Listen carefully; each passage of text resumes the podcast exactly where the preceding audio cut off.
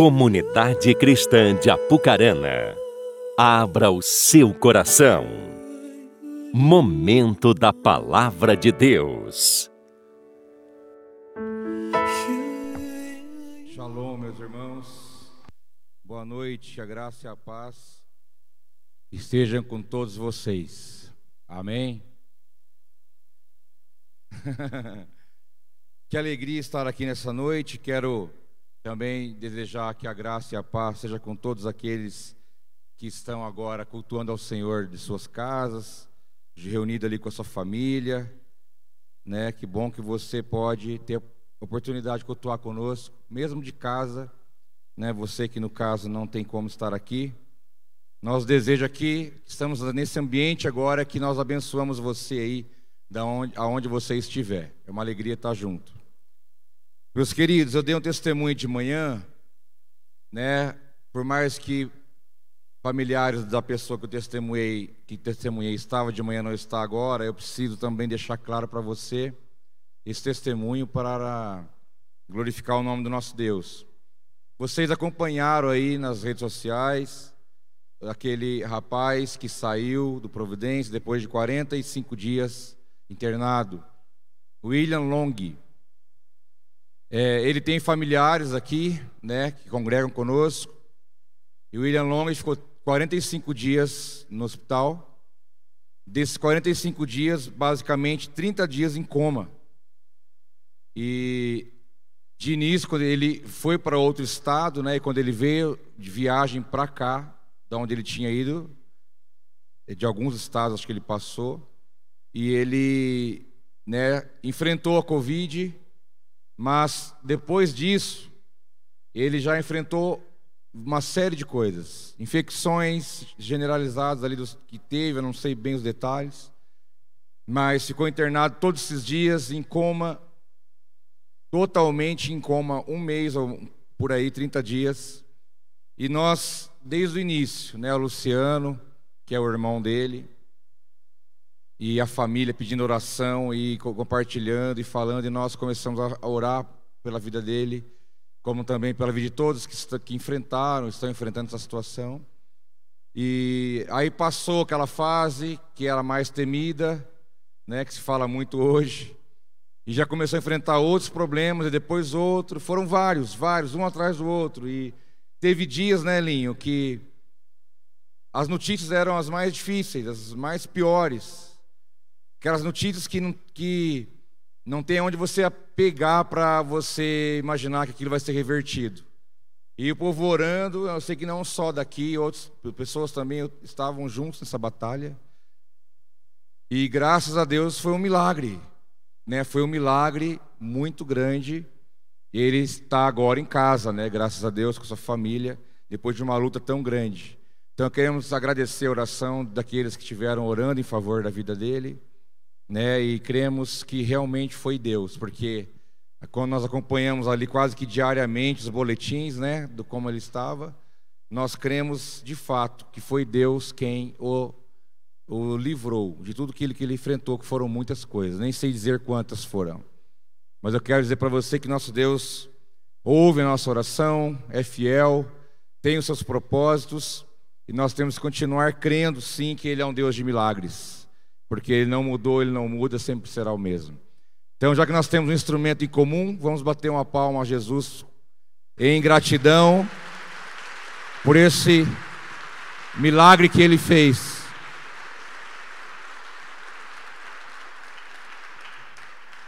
Precisamos glorificar o Senhor por tudo que ele faz.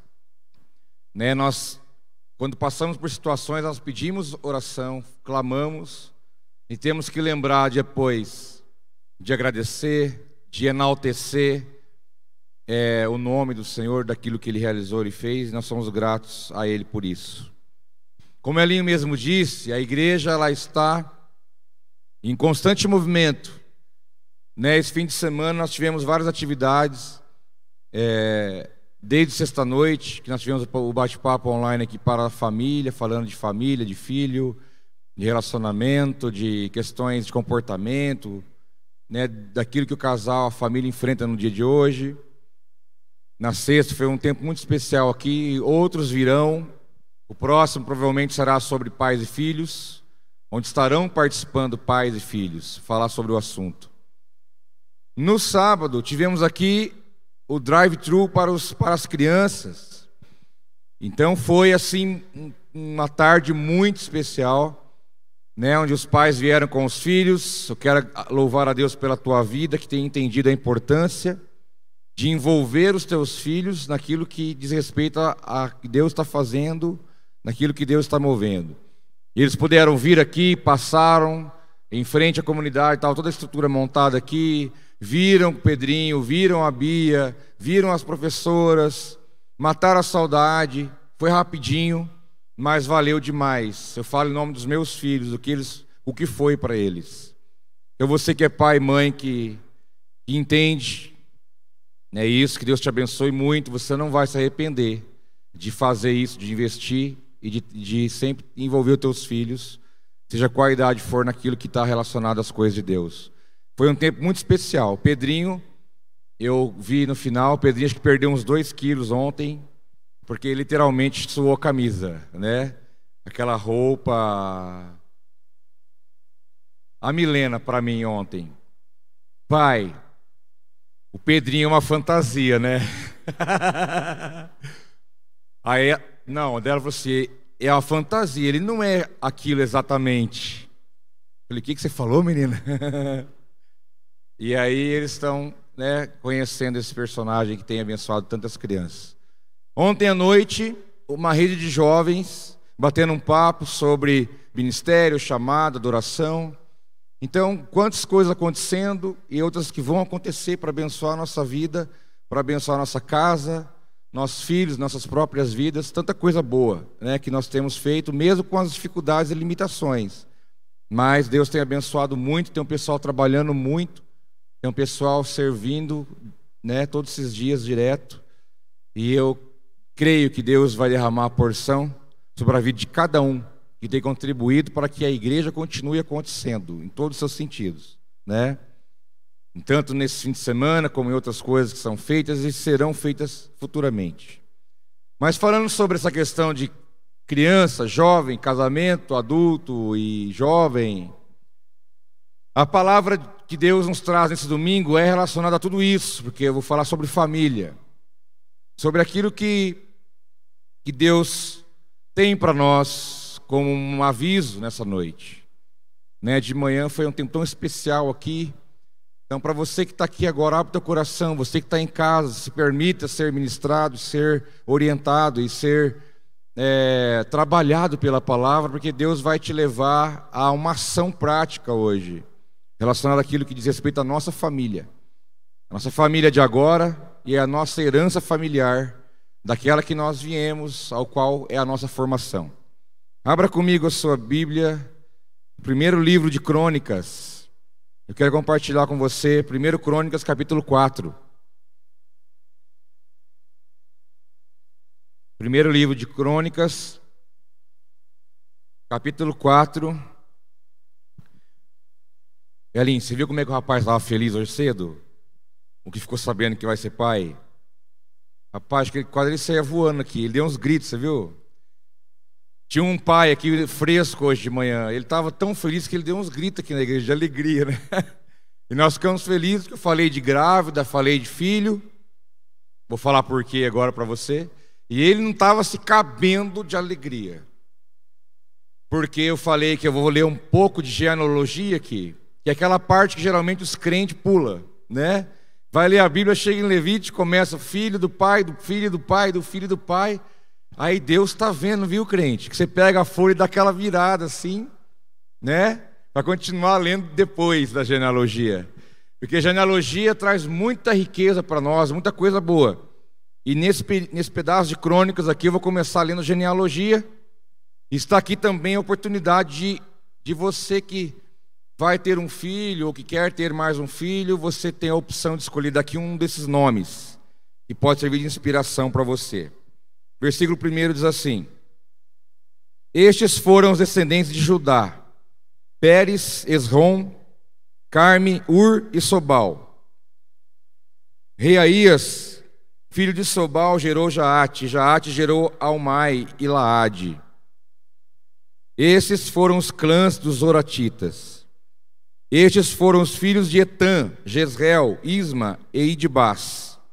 A irmã deles chamava-se Razelel Pone. Isso aqui, esse aqui, esse é especial, hein? Né? Não sei se alguém Ninguém usou esse nome, você pode usar, vai ser exclusivo. Razelel Pone.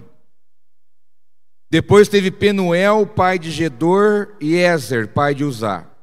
Esses foram os descendentes de Ur, o filho mais velho de Efrate e pai de Belém. Azur, fundador de Tecoa, teve duas mulheres, Elá e Naará. Naará lhe deu a Uzã, Éfer, Temene e Rastari. Esses foram os filhos de Naará. Estes foram os filhos de Elá, Zerete, Zoar, Etinã e Cós, que gerou Anube e Zobeba, e os clãs de Arel, filho de Arum.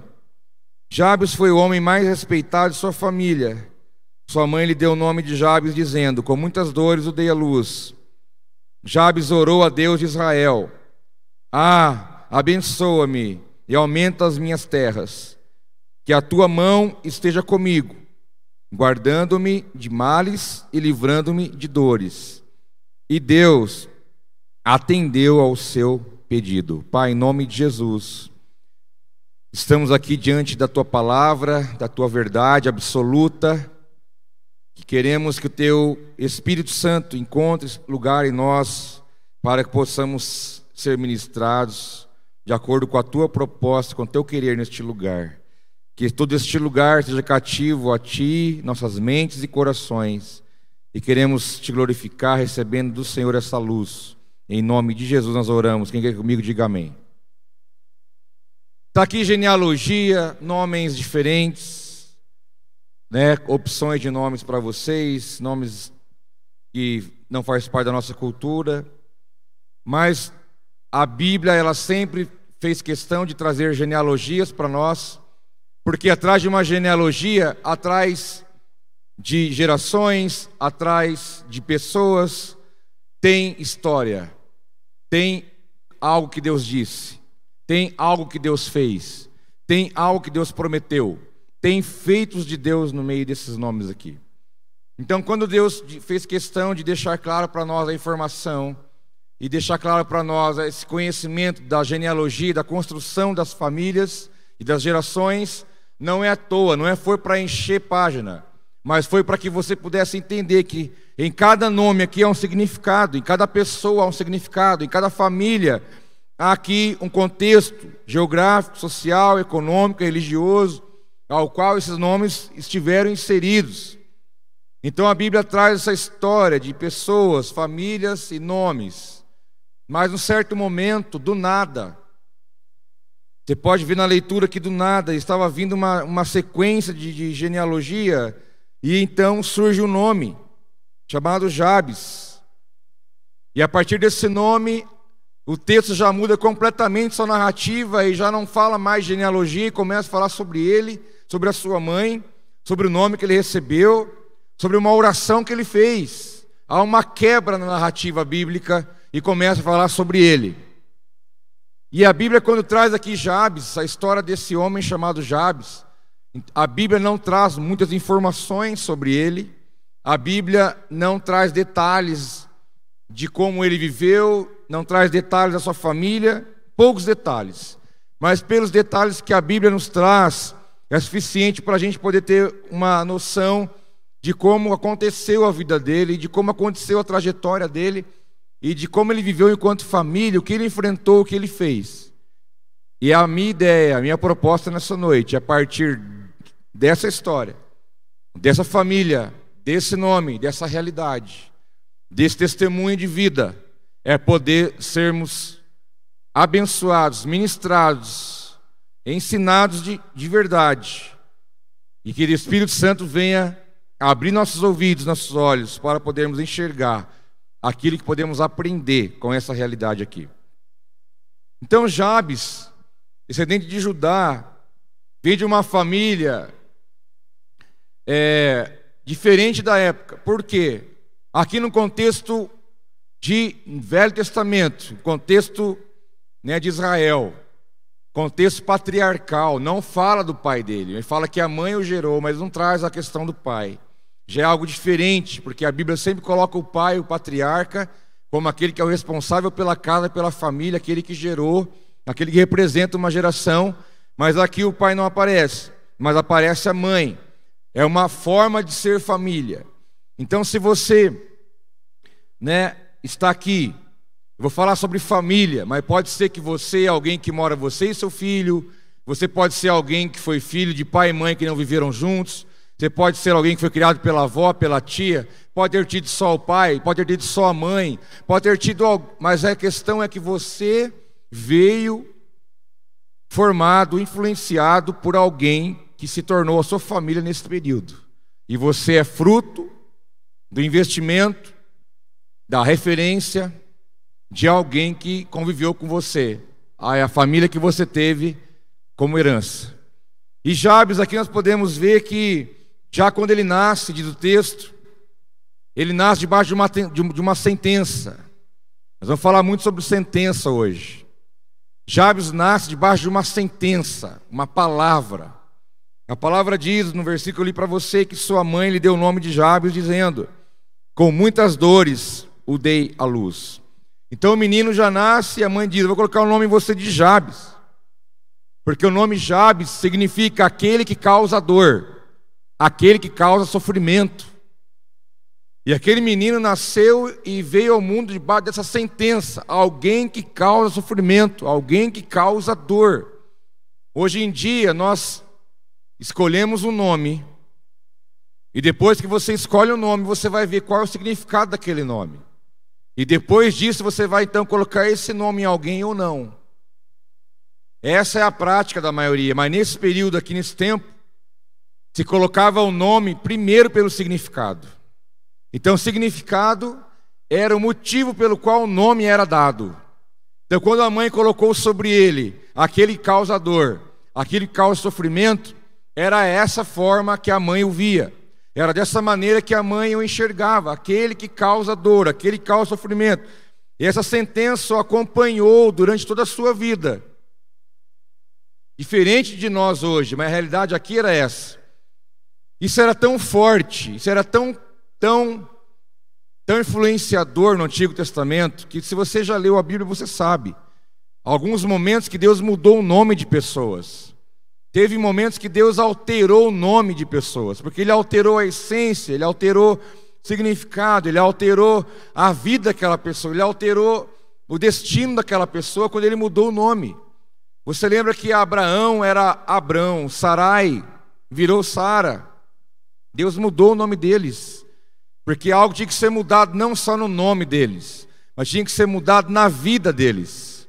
Deus mudou o nome de José, depois de um tempo, ele passou a ser chamado Zafenate Paneia. Deus mudou o nome de Pedro, era Simão, tornou Pedro. Deus, ele interferiu na história de, de pessoas, mudando o nome delas, mas no sentido que isso era tão forte, que a questão não era só o nome, mas era o destino, o futuro delas, que também seria mudado e seria transformado. E Jabes então nasce aqui nessa família. A mãe coloca ali o nome, o pai não aparece. Está uma sentença na vida desse, desse rapaz: aquele que causa dor.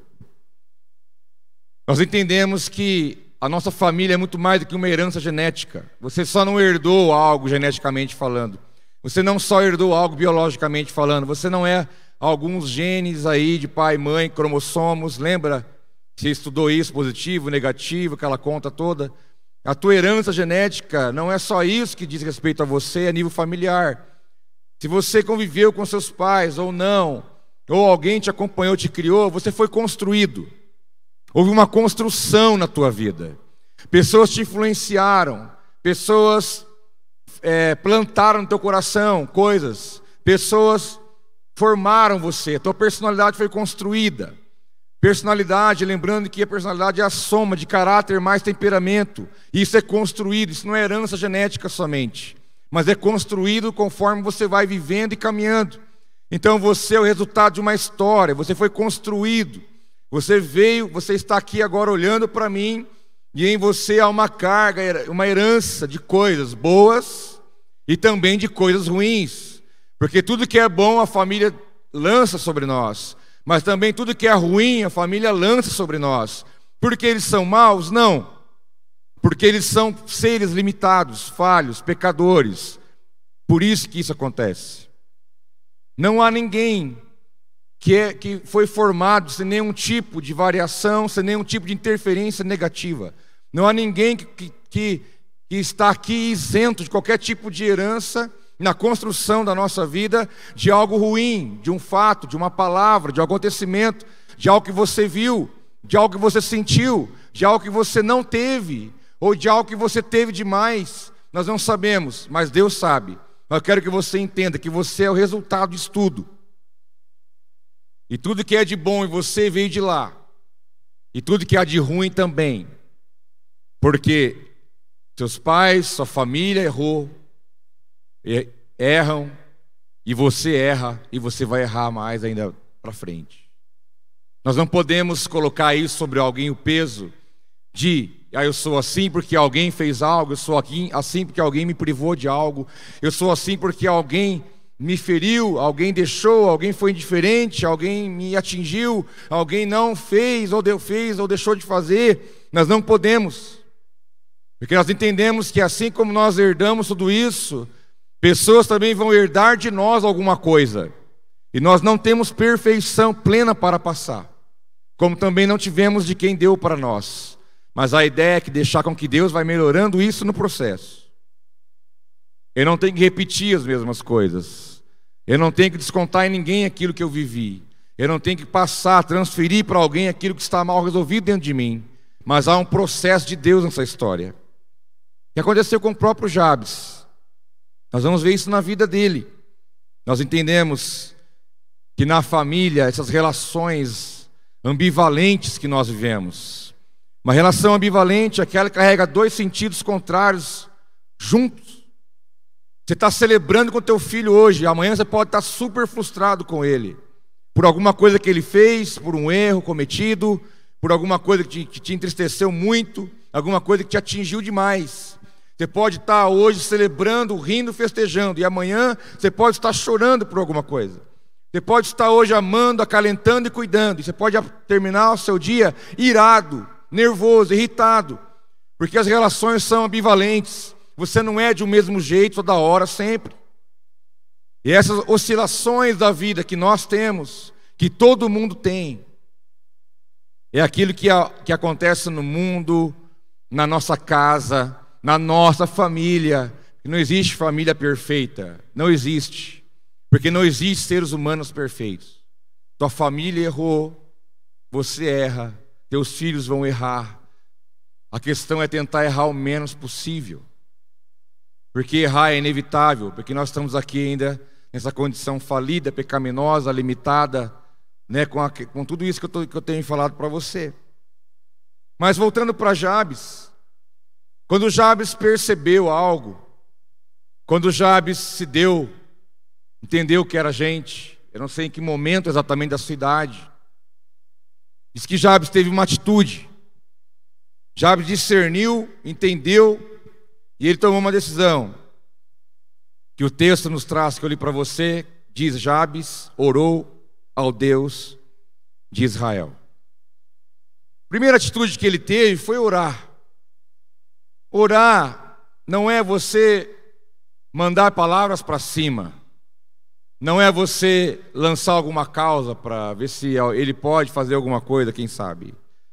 Mas no sentido de orar de relacionamento, no sentido de aproximar Deus da realidade ao qual ele estava inserido. É a questão de, de proximidade, é a questão de buscar a Deus. Você vai ler expressões na palavra como aquela e invocou o nome do Senhor. Né? Muitas vezes a palavra invocar, né, tá invocando, ela se tornou pejorativa, estranha em alguns momentos. Ah, está invocando, mas a palavra é, é essa mesmo, é invocar. Porque o invocar é chamar, é clamar, é convidar, é convidar é o mesmo que você convocar. Então, quando Jabes decidiu orar ao Senhor, orar ao Deus de Israel, o que, que ele quis dizer com isso? O que, que ele quis mostrar para Deus isso? Deus, eu estou te convocando, eu estou te chamando, eu estou te, te, te trazendo para que o Senhor faça parte da minha realidade, para que o Senhor venha entender, me ajudar a entender o que eu estou vivendo, para que o Senhor possa fazer parte da minha vida, para que o Senhor entre na minha história. Eu estou te convocando, Senhor, para que o Senhor possa estar presente na minha vida, porque eu preciso, eu preciso do Senhor. Você sabe que qual é o termômetro da oração? É o quanto nós dependemos de Deus. Porque orar é sinal de dependência. Muitas vezes nós falamos, cantamos que nós precisamos de Deus, que Ele é o nosso Senhor, nosso Deus, que não somos nada sem Ele. Mas eu pergunto quanto você tem investido nesse, nesse tempo com Ele de oração? Você ora todo dia? Você tem um tempo de oração no seu dia? Você tem feito isso?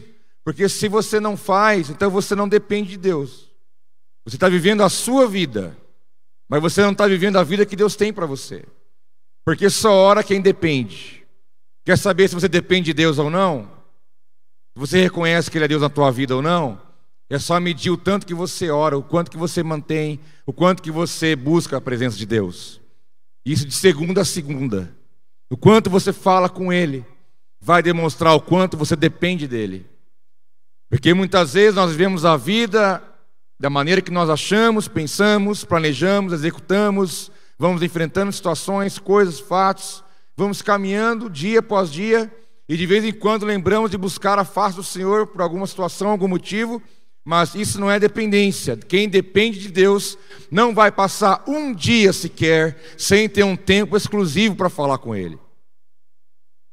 Não podemos ter aquela herança romana de ficar palavras repetidas de forma mecânica, de forma repetitiva, de forma de forma não sincera, de forma não que você não expressa a realidade do teu coração. Mas é importante você entender que na tua vida vai ser diferente. Se você parar, se você entender que isso tem que ser feito diariamente e você convocar o Senhor para entrar e fazer parte daquele dia ao qual você está diante dele vivendo. Amanhã, segunda-feira, está um ótimo dia, Deus, vem fazer parte da minha segunda-feira. Me ajuda, me orienta, me guarda, me livra, abençoa minha casa, me dá a oportunidade de ser bênção na vida de alguém, mas é tempo de conversa com Deus. Porque orar é comunicar, e comunicar implica em duas pessoas. Um fala, outro escuta, e outro escuta e o outro fala. Tem que haver essa, essa mão dupla, senão não é relacionamento. E Jabes orou a Deus. Jabes falou com Deus, porque ele se deparou com a sua própria realidade. Nós precisamos ter um choque de realidade. Isso é uma benção na nossa vida. Sabe? Parar de. Aquilo que você acha de você mesmo geralmente é muito mais aquilo que você é. Aquilo que você acha de você mesmo, geralmente a média está mais alta do que é a realidade. E nós precisamos ter um choque de realidade para que possamos entender realmente qual é a nossa verdade. E o quanto nós estamos dispostos, a, diante dessa, desse entendimento, ir para a presença de Deus e falar com Ele, e conversar com Ele, e expor para Ele, e, ter, e começar pelo, pela pela, pelo passo primeiro, que é o correto, não pular etapas. Jabes orou a Deus de Israel. E diz o texto que ele pediu quatro coisas a Deus. Jabes, pouca coisa você vai ver sobre ele na Bíblia, mas de grande poder de influência, sua história e a sua realidade. A oração de Jabes é famosíssima, deu até um livro, tem um livro chamado Oração de Jabes. Uma pessoa me mandou hoje uma música que eu não conhecia, que é a música de Jabes. Eu não sei o nome, mas ele fala sobre ele. Mas Jabes orou e pediu quatro coisas. A primeira, quando ele começa dizendo: Ah, ah, um A, esse A ele faz uma diferença. Ah, abençoa-me. Ele podia ir direto, abençoa-me. Mas ele mandou um ar. antes. Ah, tipo, entendeu? Que é esse A? Alguma coisa que saiu lá de dentro. Oh, meu Deus. Oh, Deus. Ah, me abençoa. Me abençoa. Foi o que ele pediu em primeiro lugar. Como alguém pediria para ser abençoado?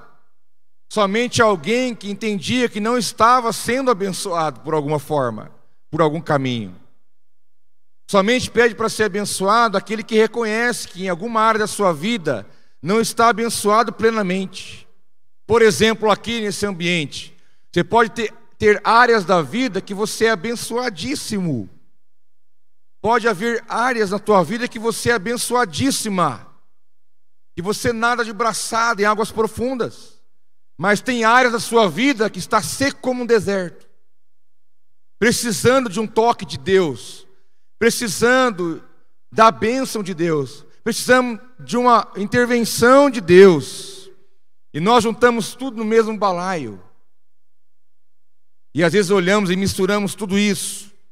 Mas eu quero que você entenda que quando ao você olhar para a sua vida, que você perceba as áreas que são tremendamente abençoadas, seus pontos de áreas que você já venceu, já rompeu, tem experiência com Deus naquela área.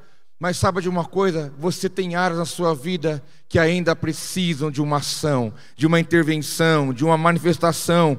E você pode chegar e falar para ele: Deus, ah, Deus, me abençoa, porque eu não sou abençoado plenamente. Eu preciso ser ministrado pelo Senhor em algumas áreas da minha vida. A pergunta é: quais áreas são? Quais áreas são? Porque Jabes entendeu a necessidade de estar debaixo da bênção de Deus. Porque isso é algo que faz a diferença na vida de uma pessoa.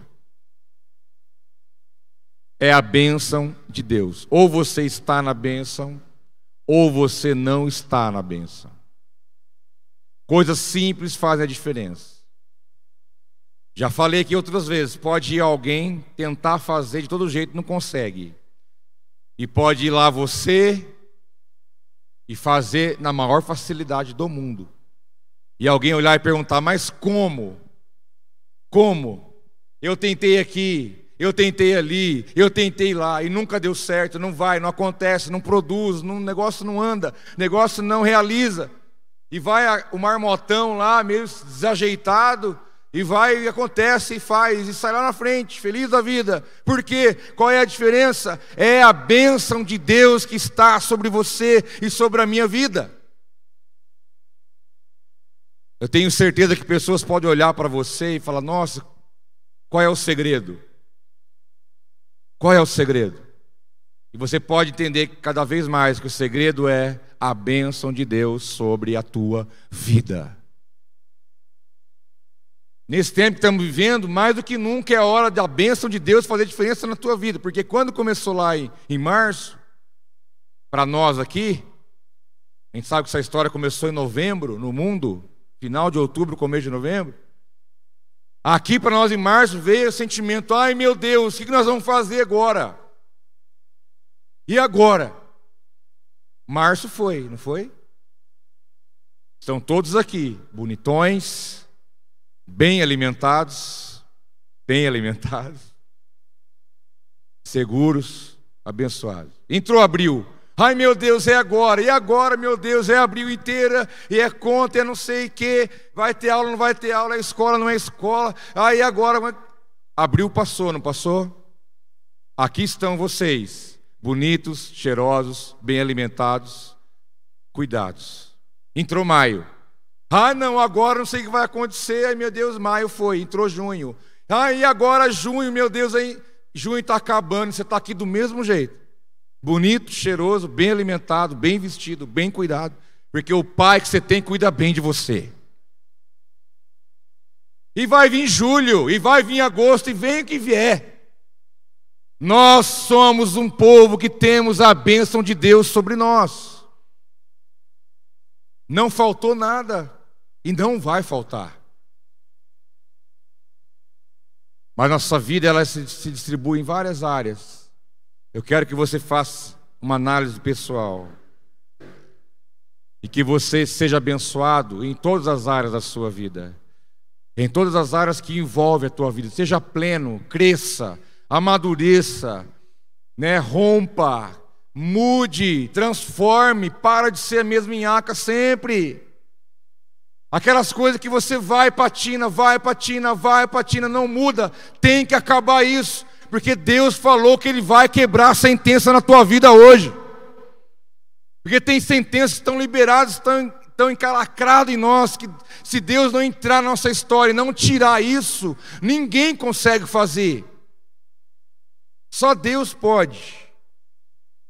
E Jabes orou: Ah, me abençoa.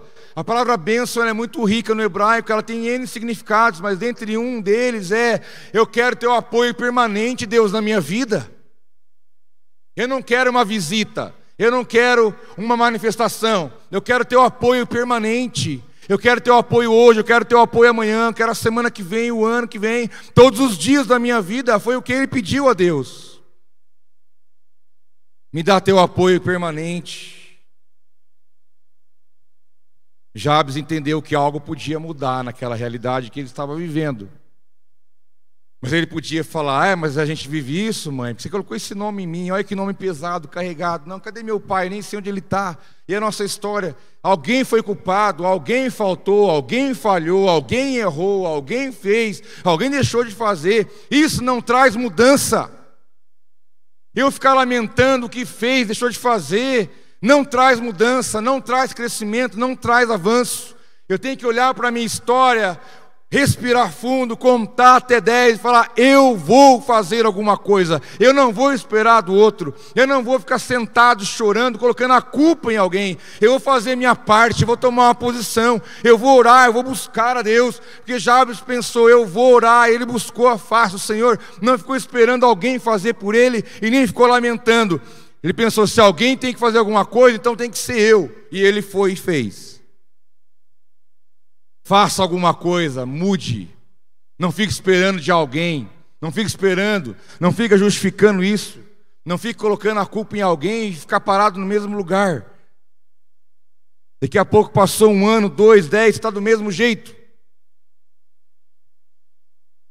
Todos nós temos motivo e alguém para colocar culpa.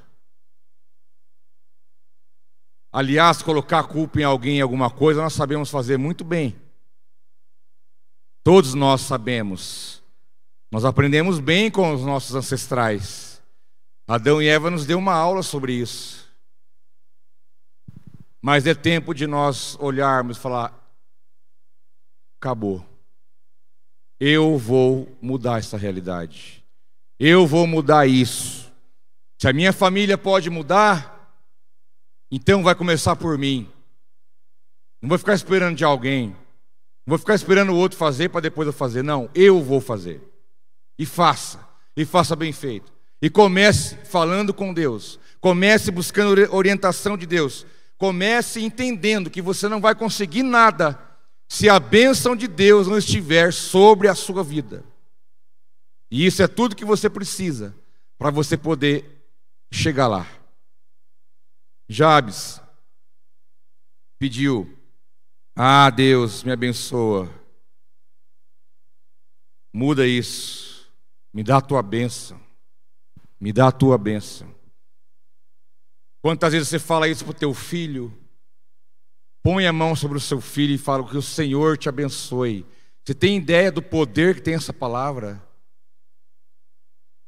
Você tem ideia do poder que tem? Isso não deve ser um, algo costumeiro, não pode ser algo mecânico, tem que ser algo verdadeiro com todo o peso de propriedade que a palavra traz. Meu filho, eu te abençoo também, ou o Senhor te abençoe, dá na mesma. Porque a benção que você abençoa teu filho é a mesma que te abençoa. Mas nós temos que entender em tudo que compõe essa verdade. Porque a bênção de Deus faz a diferença na nossa vida. Você pode potencializar muita coisa na sua caminhada. Aquilo que alguém levaria um ano, você pode levar, levar um mês. Tudo vai depender do nível que você está mergulhado nessa realidade.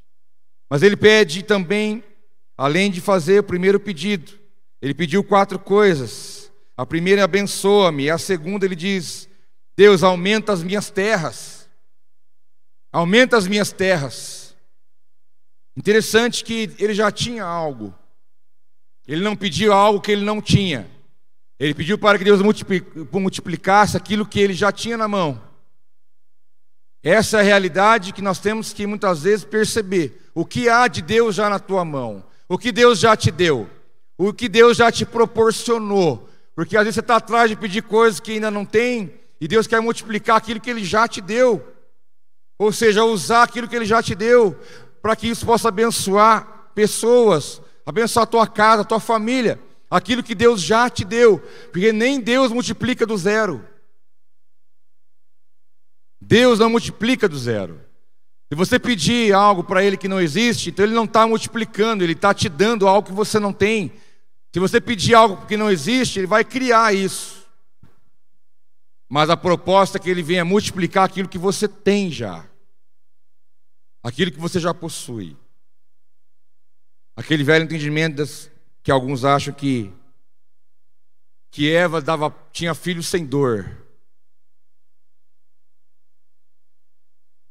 Diz a Bíblia que depois do pecado, Deus multiplicou suas dores. Deus multiplicou a dor que ela já tinha. Ou seja, aumentou as suas dores. Mas Eva tinha dores. Porque Deus não multiplica, não multiplica do zero. Que se algo for zero do nada, então ele vai criar, ele não vai multiplicar. Ele não está limitado a isso. Mas na nossa vida, ele pode muito bem multiplicar o que ele já deu. A questão é o, o quanto nós temos consciência do que nós temos nas mãos. Qual é o bom depósito que Deus já fez na tua vida, no teu coração, está aí dentro. Qual é o bom depósito que a Bíblia diz que Ele já derramou sobre você? Porque a oração de Jabes teve a ver com isso. Pai, multiplica, aumenta minhas terras. Tem a ver com aumentar fronteira, aumentar limites, ultrapassar aquilo que está, o alcance daquilo que Deus está fazendo. E sempre que Deus te fizer algo, Ele não está pensando só em você. Ele está pensando em muitas pessoas que podem também ser abençoadas por isso. Quando Deus te der, te abençoar, te, te derramar coisas boas, lembre-se disso. Nunca Ele vai estar pensando só em você. Ele vai estar também com uma intenção nisso, para que aquilo que Ele tem te dado, para que possa tocar outras, outras pessoas da sua casa, sua família, seus amigos, a sua igreja, a sua cidade, o seu país, o mundo, de coisas que Ele te deu e coisas que Ele te dá.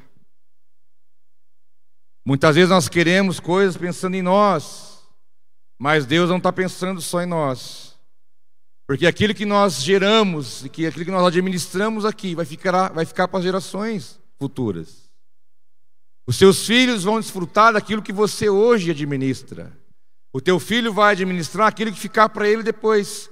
A Bíblia diz que os pais devem tesourar para os filhos. Não está dizendo a questão do tanto que é, a quantidade disso.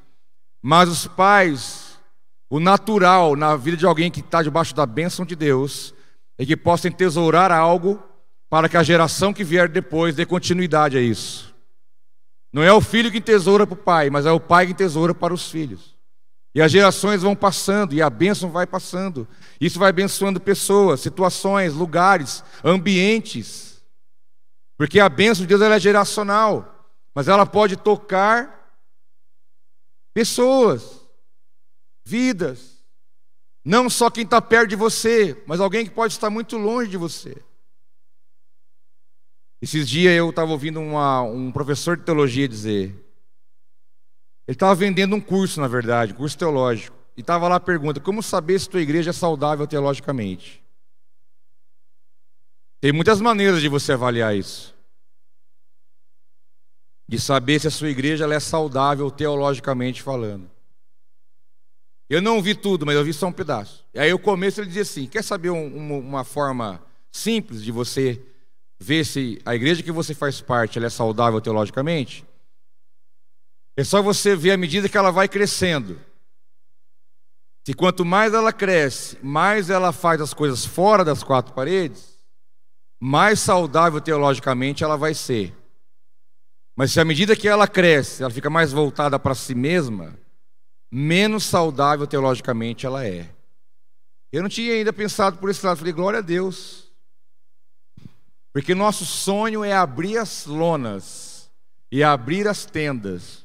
Já lembrei dos meus filhos lá africano, já pensei nesse povo, e o nosso coração, vocês sabem, é esse: é poder abençoar a cidade, abençoar o nosso estado, abençoar o país, abençoar os países, abençoar o mundo, seja lá o que for. E tendo o melhor aqui, que são vocês, que Deus possa te levar a abençoar lugares, pessoas, Deus possa usar a tua vida de maneira tremenda para abençoar famílias, porque o que nós temos de melhor é você, é o reino, é o corpo, e que Deus possa usar isso para da maneira que Ele quiser, onde Ele quiser, da forma que Ele quiser, porque nós queremos ser uma igreja que seja abençoada e que abençoe também. Porque eu acho, eu creio que a melhor maneira de, de ver se você é abençoado ou não é você avaliar o quanto você abençoa. Isso vai demonstrar o quanto você é abençoado. Essa é a matemática. Aumenta as minhas terras, aumenta as minhas fronteiras, aumente as minhas possibilidades, aumente a minha influência, aumente o meu raio de ação, aumente a minha condição, aumente aquilo que eu tenho, aquilo que você já colocou nas minhas mãos. Vamos imaginar que você ganha 3 mil reais. Vamos usar esse número fictício. Como você seria se ganhasse 30 mil? O que você ia fazer primeiro? Deus falou: Eu quero te abençoar, você vai ganhar 30. Será que eu ia te ver aqui domingo que vem? ai, ai. O que você faria com esses 30 mil? O quanto você ia multiplicá-lo? O quanto você ia trabalhar com isso? Mas e se Deus pensasse, não, eu vou multiplicar, vou aumentar isso por 20, vai ganhar 60 mil. Você duvida que isso possa acontecer? Eu não. Mas é uma pergunta que precisamos fazer: o que eu seria, o que eu faria, se Deus aumentasse, multiplicasse na minha vida tudo que eu sou e tenho por 10? Tudo que você é e tem e multiplicasse por 10, quem você seria? Está aí um exercício para que possamos, quando Deus derramar isso sobre a tua vida, que você esteja preparado para continuar sendo uma bênção dez vezes maior, aonde você estiver, naquilo que você for fazer. Jabes pediu uma terceira, um terceiro pedido, dizendo que a tua mão esteja comigo. Essa oração de Jabes é curta, objetiva e profunda. A oração de Jabes, ela é de fácil entendimento, ela não é enfeitada, ela não é formal, ela é prática, ela é verdadeira, ela é do dia a dia, ela é de gente igual nós. Que a tua mão esteja comigo. A mão de Deus fala de paternidade. Deus fez Adão com as mãos. Literalmente ele colocou a mão na massa. E não fez isso sozinho. Deus Pai, Deus Filho, Deus Espírito, os três juntos Façamos, vamos fazer o homem a nossa imagem, conforme a nossa semelhança, vamos colocar a mão na massa, vamos fazer, vamos soprar sobre ele o Espírito, vamos fazer dele uma alma vivente, ele será a nossa expressão na terra. E a partir daí nós vemos que a mão de Deus simboliza a paternidade. Já Jabes aqui, numa, numa, cultura patriarcal, quando vai falar da família dele, fala que a mãe o gerou e o pai não aparece. É uma, ele estava aqui mostrando uma, uma lacuna na, na sua vida, um, um, vácuo na sua vida, um espaço na, tua, na vida dele. Mas quando ele fala que a tua mão esteja comigo, ele entendeu que qualquer trauma, qualquer falta, qualquer sentimento, qualquer situação que eu possa herdar da construção que eu tive da minha vida, que for um problema, um limite para mim, Deus entra na minha história, Deus intervém na minha construção, Ele interfere na minha essência e diz: se você não tem um pai, não tem problema, eu sou o seu pai. que, que te falta? Pai, eu estou aqui, é mãe, eu estou aqui, é irmão, eu estou aqui, é presença, é provisão, é direção, é paz, é alegria. O que, que você precisa? Eu sou tudo que você precisa e por algum motivo você não teve. Ou se teve alguém lá atrás que poderia ser essa figura e só fez tudo errado. Eu não faço tudo errado diz o Senhor. Você quer que a minha mão esteja contigo? Fique tranquilo, porque a minha mão vai estar com você. Eu vou te proteger, vou te guardar, eu vou prover na tua vida, eu vou curar a sua alma dos espaços vagos, eu vou agir e vou interferir na tua história, já que você está pedindo isso para mim, porque nossa crise de paternidade. Há quem diz, os estudiosos, que um dos maiores problemas do Brasil, da igreja brasileira, é problema com a paternidade. Por isso tanta rebeldia, por isso tanta revolta, por isso tanta insubmissão, por isso tanta morte precoce, por isso tanta situação espiritual no, no país. Por isso colocar entre aspas uma imagem, dizendo que aquela imagem simboliza algo sobre o Brasil. Certo? A figura do homem é, ela é comprometida, ela é bombardeada, ela é enfraquecida, ela é, ela é totalmente fragilizada. E o país padece de vários problemas sérios, espiritualmente falando, socialmente falando, porque há um problema de paternidade, há um espírito de orfandade no nosso país, há um espírito de problema com paternidade. E se Deus, nosso Pai, o nosso Pai de verdade, não vier e não entrar nisso, não interferir nisso, não alinhar isso, não trazer cura, libertação, entendimento, não trazer algo da parte dele para nós, jamais nós vamos conseguir ir adiante, assim como Jabes não poderia ir. E ele disse: Pai, Pai não, referendo a isso, que a tua mão esteja comigo, como que diz, seja o meu Pai, me ajuda, esteja comigo, participa da minha vida. Eu preciso da tua mão, me toma pela mão. Por isso, quantas vezes Deus não falou que Jacó, eu te tomo pela mão direita, eu te coloco de pé. Essa é a, é a proposta, que o seu pai vai te pegar pela mão. Falar, vem comigo, nós vamos chegar lá. Porque é a sensação de segurança, de condição de realização, é a condição de que, que te traz paz, que tira a revolta, a amargura, a tristeza, a rebeldia, que, traz a que tira a insubmissão e traz para nós o senso de obedecer, de submeter, de aceitar, de ser dirigido, guiado, direcionado, porque a tua mão, diz Jabes, eu preciso da tua mão comigo. Esse foi o terceiro pedido de Jabes. Mas o quarto e último pedido que ele fez, no mesmo versículo, quando ele fala: guardando-me de males e livrando, livrando-me de dores. Que a tua mão seja comigo, que eu preciso da tua proteção. Me guarda dos mal, dos males. Sabe por quê? Você acha que se Deus abençoar e multiplicar suas terras, você acha que se você estiver vivendo em paz na tua casa, você acha que se você estiver em paz com você mesmo, você acha que o próprio Satanás não vai levantar os filhos do cão para querer ficar se levantando contra a sua vida, por não aguentar te ver assim? Por não suportar ver que alguém vive bem nessa terra. Você acha que o próprio cão não vai levantar um enviado dele para se levantar contra a sua vida, contra a sua história, contra as suas coisas? Porque a bênção de Deus incomoda, sabia? Incomoda aquele que não conhece a verdade, ou até aqueles que conhecem, mas em algum momento parece que não conhecem. Por isso ele disse: Me guarda dos males porque ele entendia que ele estando com Deus, tendo a bênção de Deus, as suas terras multiplicadas, sendo abençoado, falou: o que? Vai vir chumbo contra mim também. Porque a batalha espiritual é muito grande.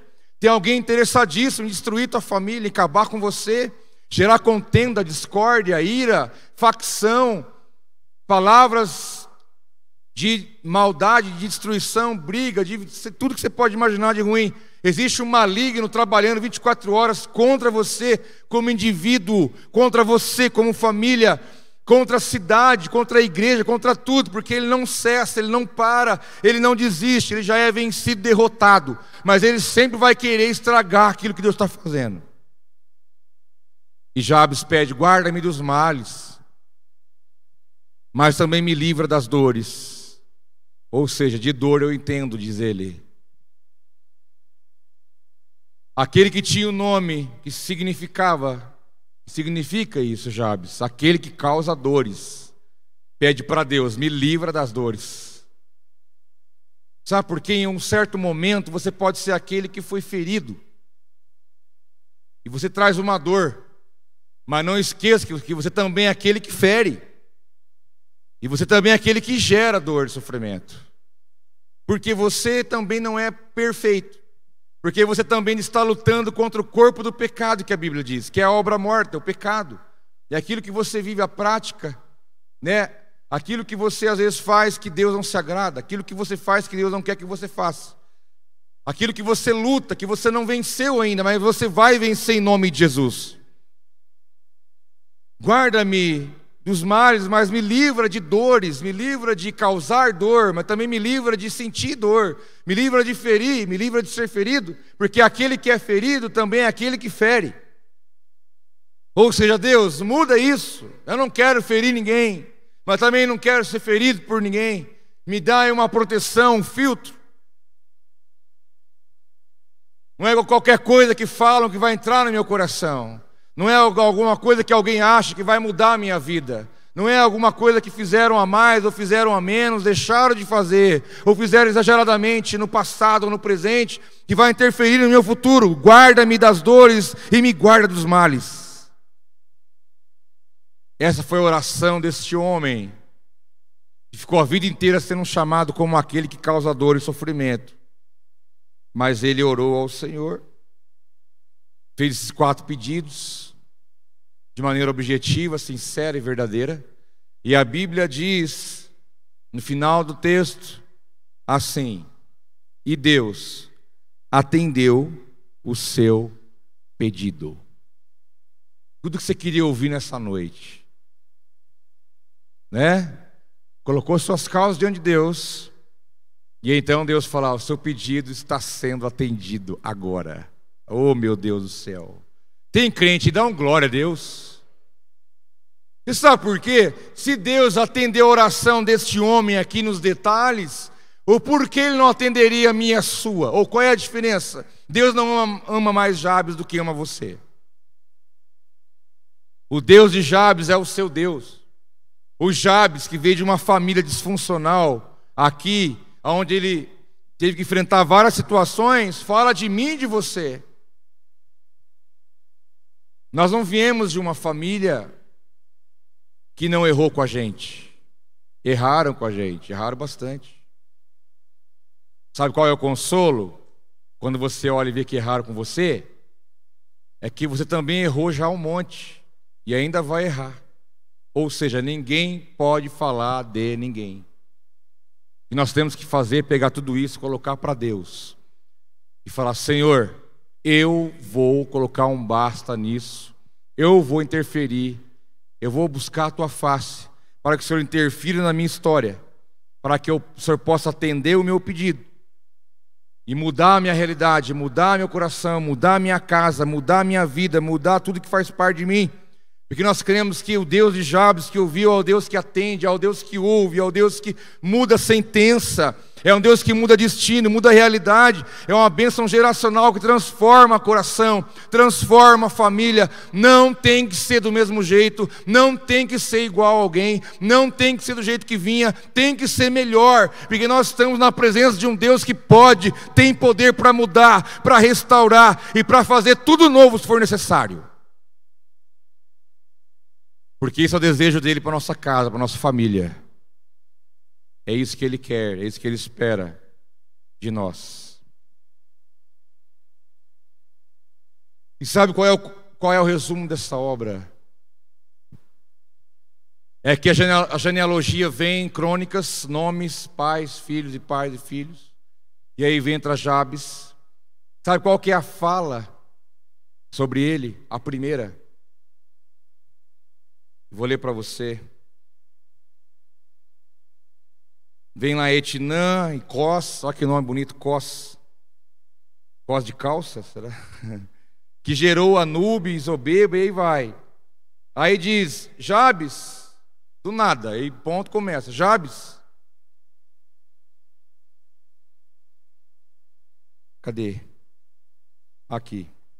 Jabes foi o homem mais respeitado de sua família. Tem lógica. Aquele que causa dor, aquele que causa sofrimento, aquele que é um problema, aquele que não sei o que, aquele que não sei o outro. Diz a Bíblia que ele foi o homem mais respeitado da sua família. Quem era você? Quem era você? Antes de ter o um encontro e conhecer esse Jesus maravilhoso? Será que aquele que era lá, olha para você, quem era aquele? Quem é hoje? Saiba que na verdade, o desejo de Deus é quando for referir a você. Por mais que tenha um passado, uma história, uma família às vezes que teve problemas, dificuldades, grandes coisas para resolver, uma intervenção divina, o importante é que no final de tudo isso, Deus possa olhar para você e dizer: olha, você é a pessoa mais respeitada da sua família.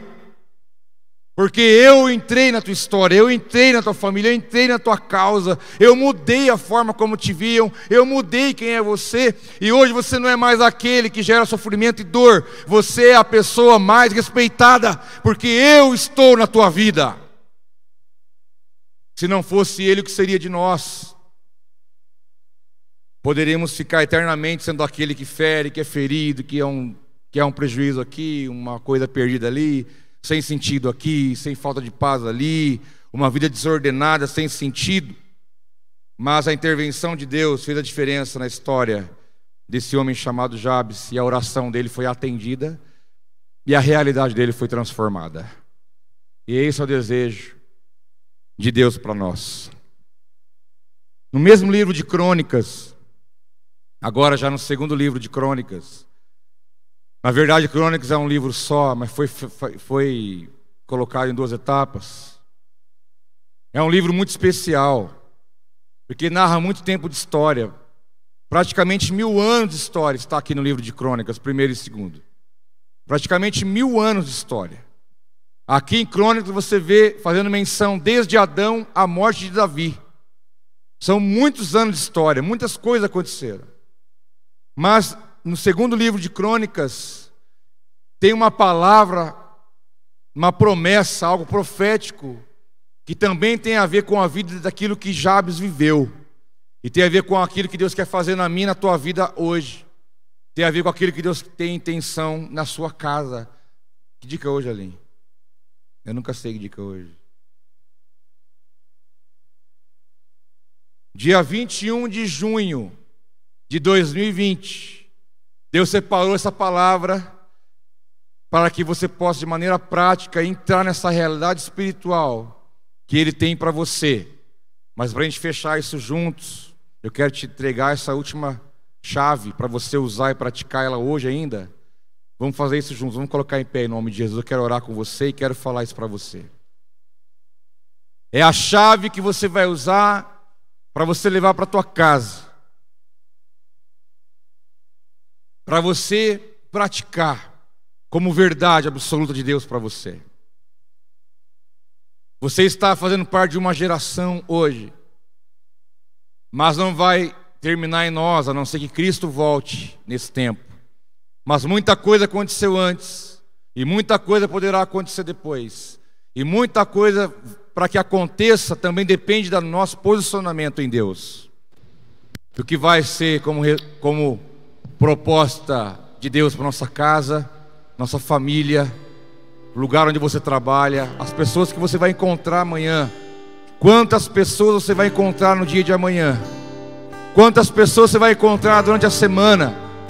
Deus está olhando essas pessoas, ela tem, Deus tem algo para fazer na vida delas através de você. Não só na tua casa onde você mora, mas em todo o alcance, aonde você estiver. Porque Deus quer quebrar sentenças na nossa vida. Deus quer mudar realidades. Quer abrir novas possibilidades, porque Ele é aquele que ouve a nossa oração, é aquele que intervém, é aquele que manifesta e interfere na nossa história. para quebrar, para mudar, para transformar, para renovar, para abrir um novo tempo sobre nós. Segundo Crônicas, capítulo 7, versículo 14 e 15 diz: E se o meu povo, que se chama pelo meu nome, se humilhar, orar e buscar a minha face, e se converter de seus maus caminhos, então eu ouvirei dos céus e perdoarei os seus pecados e sararei a sua terra. Agora, diz o Senhor, estarão abertos os meus olhos e atentos os meus ouvidos à oração deste lugar. Você que está aqui agora na igreja, você que está em casa, acompanhando aí, cultuando pela internet, levante-se, coloque-se de pé. Vamos colocar nossa família agora diante de Deus. Feche os teus olhos, lembre dos seus. Lembre da tua casa, dos teus familiares, filhos, irmãos, pai, mãe, tios, avós. É a tua posteridade, é a tua geração. É hora de você se levantar, erguer suas mãos e declarar que sentenças sejam quebradas hoje, em nome de Jesus. Sentenças serão quebradas. Você carrega coisa na tua vida que não é para você carregar. Deus pode mudar realidades nessa noite. Ele pode quebrar sentença na tua vida. Ele pode mudar isso nos teus filhos. Os teus filhos têm que receber algo novo da tua parte. Tem que ser algo novo de Deus para você, para a tua casa. Levante suas mãos, libere palavras sobre a tua família, libere palavras sobre a tua casa. Levante mãos, mãos limpas, coração puro. Levante na autoridade do nome de Jesus. Ore pelo Espírito de Deus, declare isso, batalhe, declare, quebre agora todo mal, quebre a sentença, quebre o histórico, mas faça algo nessa noite em prol da sua casa, em nome de Jesus. Eu vou.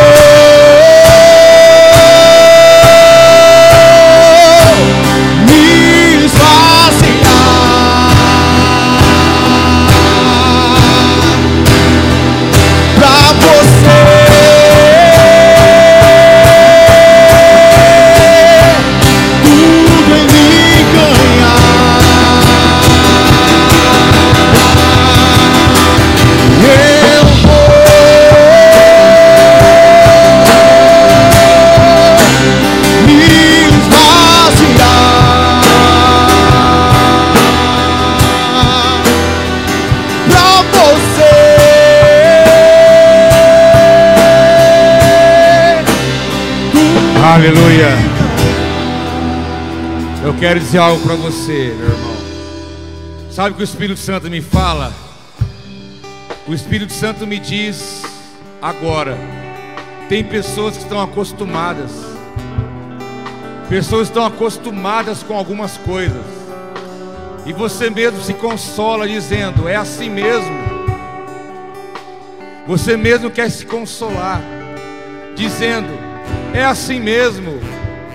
Já estou acostumado. Faz tempo que é assim. É o meu jeito. Isso já faz parte de mim, do meu comportamento, da minha história, da minha prática. Eu quero dizer para você que se encaixa nessa verdade. Não se acostume com aquilo que Deus não tem para você. Não se aconchegue, não se acomode naquilo que Deus não tem para a tua vida. Pode ser porque você tem vivido muito tempo desse jeito. Você está acostumado com isso, achando que a tua realidade é essa. Mas eu quero dizer para você que a tua realidade não é essa. Deus tem algo diferente para você. Então mande embora o costume, mande embora o comodismo. Não aceite a realidade que Deus não tem para você. Apenas viva o sonho de Deus. Apenas viva o projeto de Deus. Não tem que ser assim. Não tem que ser desse jeito não tem que continuar sendo igual sempre foi. Não aceite, seja indignado, seja indignado, não aceite certas coisas que não que não foi Deus que colocou na tua vida. Não aceite isso. Eu quero orar com você. Feche as olhos, põe tua mão no teu coração. Mas eu quero que antes disso o Espírito Santo venha te lembrar os maus costumes os maus sentimentos, os maus pensamentos, as más práticas. Sentenças serão quebradas aqui, em nome de Jesus. Vícios, não estou falando de vício, vício de linguagem, vício de comportamento, vício de caráter, coisa que não agrada e não glorifica a Deus. Sentenças vão cair aqui em nome de Jesus.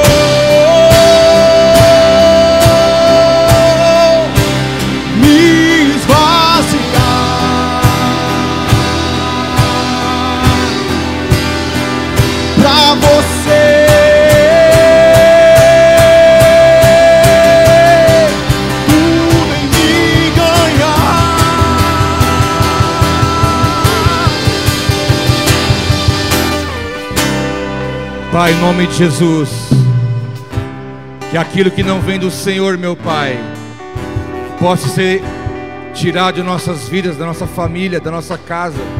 Não tem que ser de outra forma, a não ser da forma que o Senhor quer. Não queremos ser um impedimento nisso. Não queremos ficar justificando, meu Pai, colocando a culpa em ninguém. Nós queremos assumir a nossa parte. Queremos fazer a nossa parte. Pai, ouça a nossa oração, como o Senhor ouviu a oração de Jabes. Pai, nos abençoa. Pai, que a tua mão esteja conosco. Pai, nos livra do mal, nos livra das dores. Multiplica aquilo que o Senhor já colocou em nossas mãos. Pai, que nós sejamos as pessoas respeitadas por aquilo que o Senhor depositou em nós. Mude realidades, mude a história. Meu Pai, mude corações, mude ambientes, mas que nossa família seja alvo da tua bênção, do teu favor, da tua graça, da tua misericórdia e que haja transformação, que haja transformação pelo teu espírito, eu declaro isso. Que haja transformação sobre cada família que aqui está. Em nome do Senhor Jesus eu digo, eu digo isso, em nome de Jesus.